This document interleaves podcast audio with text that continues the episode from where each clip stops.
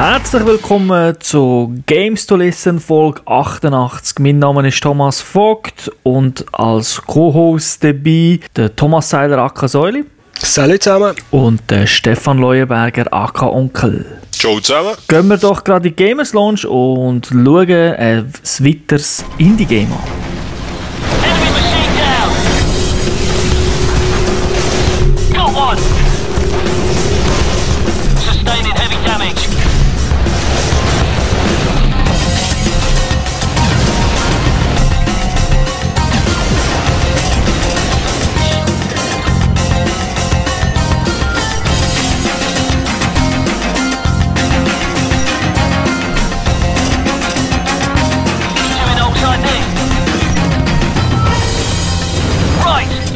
Ja, der habt jetzt vorher gerade die schöne Musik vom Spiel Anomalie Warzone Earth gehört. Den Trailer könnt ihr auf unserer Webseite anschauen.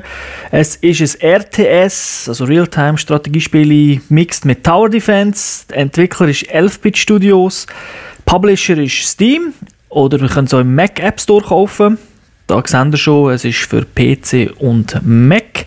Draussen seit dem 8. April 2011, freigegeben ab 12 Uhr und kostet euch 10 Euros und bei dem Kurs sind das etwa 11 Stutz momentan. Ja, ein bisschen mehr als 11 Stutz, aber im App Store kostet es in der Schweiz 11 Franken. Okay, sehr schön. Stefan, sag uns doch, um was es genau geht. Also in der nicht allzu fernen Zukunft sind Aliens auf der Erde abgestürzt und haben sich unter anderem in Bagdad und Tokio gemütlich gemacht.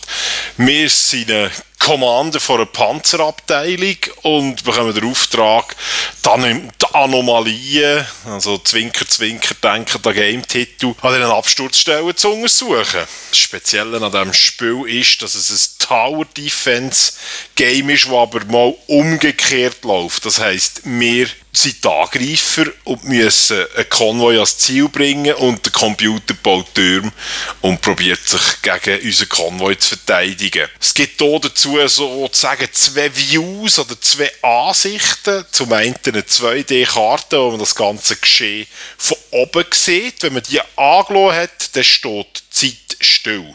Das ist zur Routenplanung.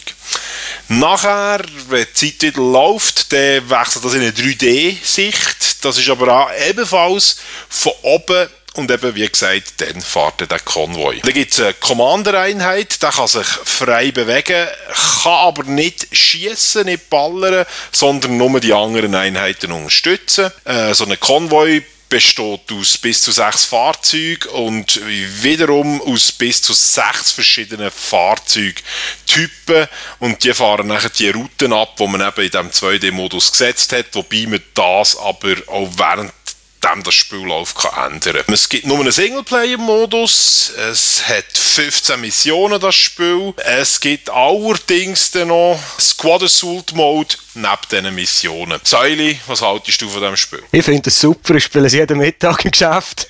Wenn das die Chef mal nicht erfährt.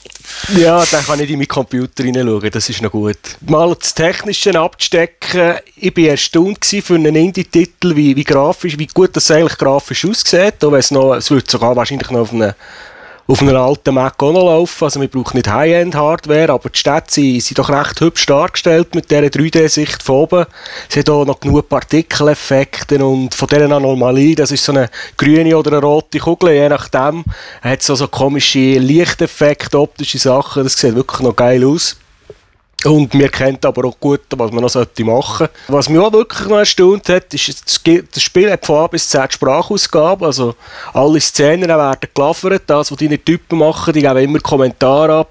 Der Commander, der hat wieder ein bisschen Lampen über Funk mit seinen Vorgesetzten. Ist alles durchgehend gesprochen, mit, ich weiss auch nicht, 27 verschiedenen englischen Akzenten. das tönt, wenn man gut Englisch kann, tönt es ein bisschen ungewohnt, weil da haben sie, glaube ich, nicht die besten Voice Actors genommen, die sie gefunden haben. Aber immerhin, sie haben sich Mühe gegeben. Du bist sicher, das ist ein Indie-Titel mit dieser Präsentation? Ja, es hat mich wirklich überrascht, aber es gilt als Indie-Titel, ja. Mit einem Team von Okay. 700 Leuten. nein, nein. Und äh, die Steuerung ist ja eigentlich recht simpel. Man braucht im Prinzip nur die Maus zum Umklicken und den Commander umzuschicken oder die Route zu planen. Also da muss man nicht viel. Man braucht eine Taste zum Fahren und eine Taste zum Aktionen ausführen. Das ist eigentlich einfach zu lernen, einfach zu bedienen. Das Spiel selber ist, ist dann auch wirklich, die Missionen sind zwar etwa zum etwa 15 Missionen, aber für sie sind recht abwechslungsreich für so ein Tower Defense Spiel, muss ich sagen. Also es geht nicht einfach, dass man bis zum Punkt A muss kommen, man muss zwischendurch auch ein bisschen Umwege fahren, weil man bestimmte Türme vom Gegner muss ausschalten oder bestimmte Schildgeneratoren, also immer zur Story passt. Also, das heisst, man kann auch die äh, Türme angreifen mit den eigenen Typen. die Konvoi kann schiessen, du selber nicht. Weißt du, mir ist das Spielprinzip noch nicht ganz klar, weil normalerweise in einem Tower Defense stellst du einfach deine Türme her und die müssen alle Gegner abschießen. Richtig. Jetzt ist es umgekehrt. Also du musst irgendwie an ein Ziel kommen. Normalerweise können ja die Typen im Tower Defense die nicht angreifen, sondern die kommen einfach und machen es durch die Masse. Aber wenn du nur sechs Fahrzeuge hast, wie, was geht, Mann? Das Setup ist wirklich wie bei einem Tower Defense Spiel. Am Anfang siehst du die Map und gewisse Türme vom Gegner siehst schon. Und dann kannst du einfach einmal deine Route planen, weil du das Gefühl hast, wie du durchkommst.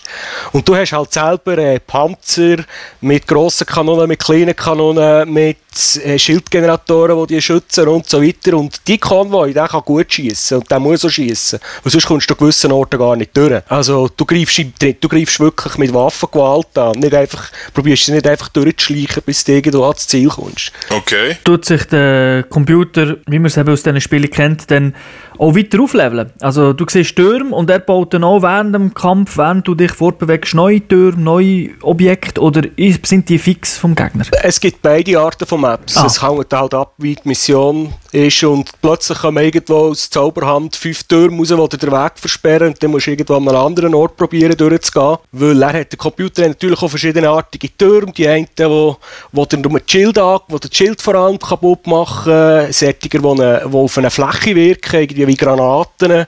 Türme, die sich nicht drehen können, die sind ebig, die kannst du meistens von hinten angreifen, wenn es irgendwie möglich ist. Also da muss man sich taktisch schon überlegen, wo dass man durchgeht, weil eigentlich muss man all die Türme unterwegs, die musst zerstören, weil sonst überlebst du es nicht. Und du musst halt deine Route eben schon so planen, dass du deine Einheiten optimal einsetzt und du kannst auch Position ändern im Konvoi von deinen Einheiten. Jetzt zum Beispiel, also du hast einen fahrenden Schildgenerator und der schützt das Fahrzeug vor und hinter ihm.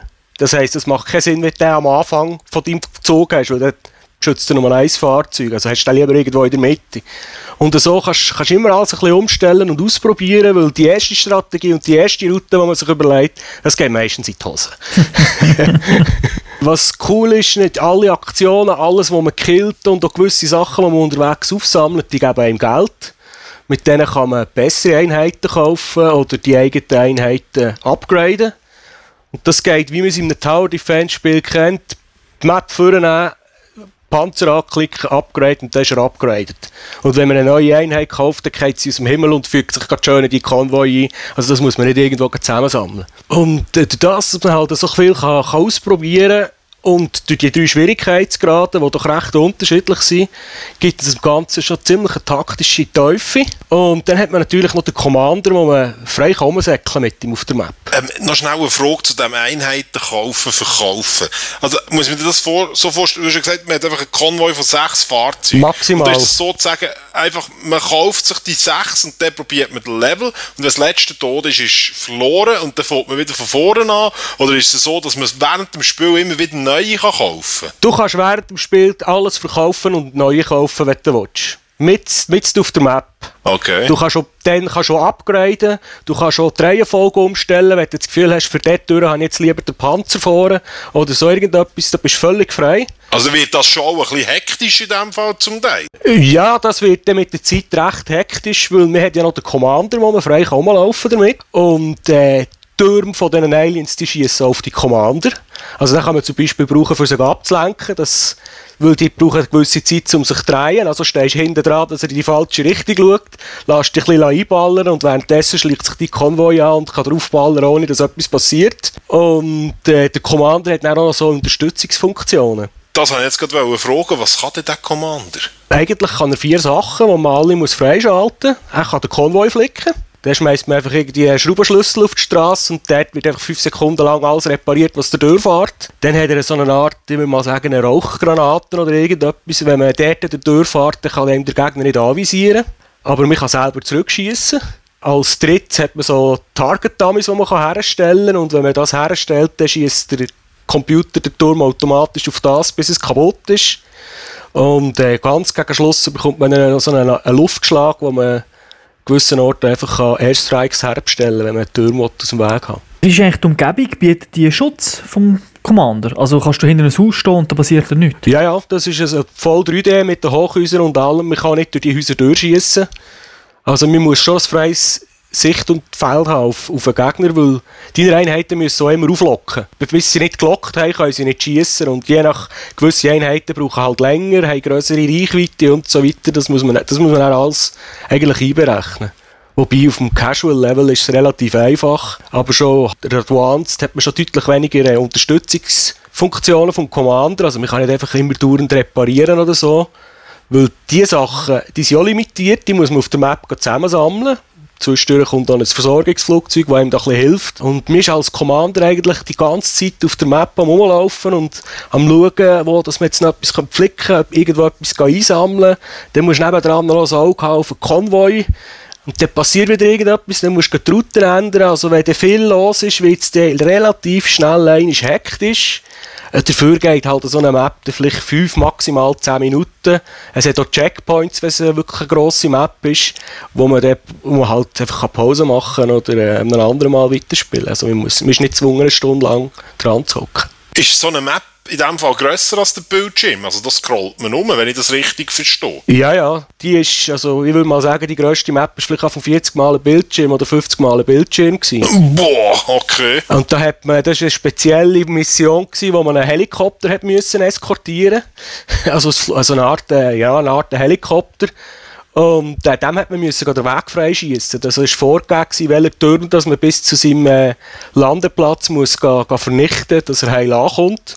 Und dann, wenn man dann, dann ist man selber hergefahren, dann er einem irgendwo hergeflogen und dann ist es an einem anderen Ort weitergegangen auf der Map. Hat es Checkpoints? Ja, ja. Also meistens, wenn man gewisse Teilziele erreicht hat, hat man Checkpoints und wenn man unterwegs... Der Commander selber kann nicht sterben, muss ich auch noch sagen. Dann können sie zwar einfach zu Klump schießen, dann ist sein Health-Balken leer. Und dann kannst du einfach drei, oder drei bis fünf Sekunden lang kannst einfach nichts machen. Und dann wieder wieder gesund und dann kannst du wieder rumhöseln. Und die drei bis fünf Sekunden, die können halt schon länger, dass der liebgewonnene Panzer, den man upgradet hat, zuvorderst kaputt geschossen worden ist. Dann fährst du halt beim letzten Checkpoint noch einmal an. Nimmt man die Einheiten, die man gekauft hat, mit? Also wäre das jetzt noch irgendwie ein Experience-System, dass die besser werden? Nein, also wenn es eine grosse Map ist mit 4, 5 Checkpoints, dann natürlich schon. Aber von Mission zu Mission fährt man immer wieder bei Null an. Und das ist halt einfach vom Schwierigkeitsgrad oder von der Mission ist vorgegeben, wie viel Geld das man zum Beispiel zur Verfügung hat oder wie viele Unterstützungssachen, wie viel das man überhaupt kann einkaufen Okay, tönt witzig. Ja, es ist, ich finde es recht kurzwillig, weil man halt da zwischendurch einmal kann spielen kann, man sich nicht zwei oder drei Stunden lang muss dran klemmen, um überhaupt etwas zu begreifen. Wie lange dauert die Mission? Natürlich kommt es darauf an, wie gross sie ist, aber so halbe Ja, ich Stunde. würde mal sagen, zwischen 25 Minuten. Okay, cool. Das ist ideal fürs iPad, irgendwie, so von dem, was du erzählst. Ja, sie sagen, es sei eine iOS-Umsetzung geplant, Uh, aber äh, es ist noch kein Datum bekannt. Aber schon rein vom Touchscreen und von der Steuerung her würde es sicher perfekt auf, auf ein Tablet passen. Ja. cool, cool. Dein Fazit zu dem Spiel? Ähm, weil ich so Freude hatte dran, gebe ich ihm 4 von 5 Punkten, weil es gibt mir hey, es ist viel Spielspaß für wenig Geld. Und es wird halt einfach nicht langweilig, weil man immer wieder eine schnelle Runde kann spielen kann. Dann legt man es wieder auf die Seite. Also, ich würde das Spiel kann man durchaus auch Anfänger empfehlen, weil es wird einem alles ausführlich erklärt. Der Casual-Schwierigkeitsmodus ist einsteigerfreundlich, der Hardcore weniger. Also, auch für Fans ist das eine Herausforderung. So wie es sollte sein. Genau. Gut, dann danke ich allen fürs Zuhören, euch beiden für die Informationen und wünsche den Zuhörer und Zuhörerinnen eine schöne Zeit. Bis zum nächsten Mal. Ciao zusammen. Tschüss zusammen. Wiederhören.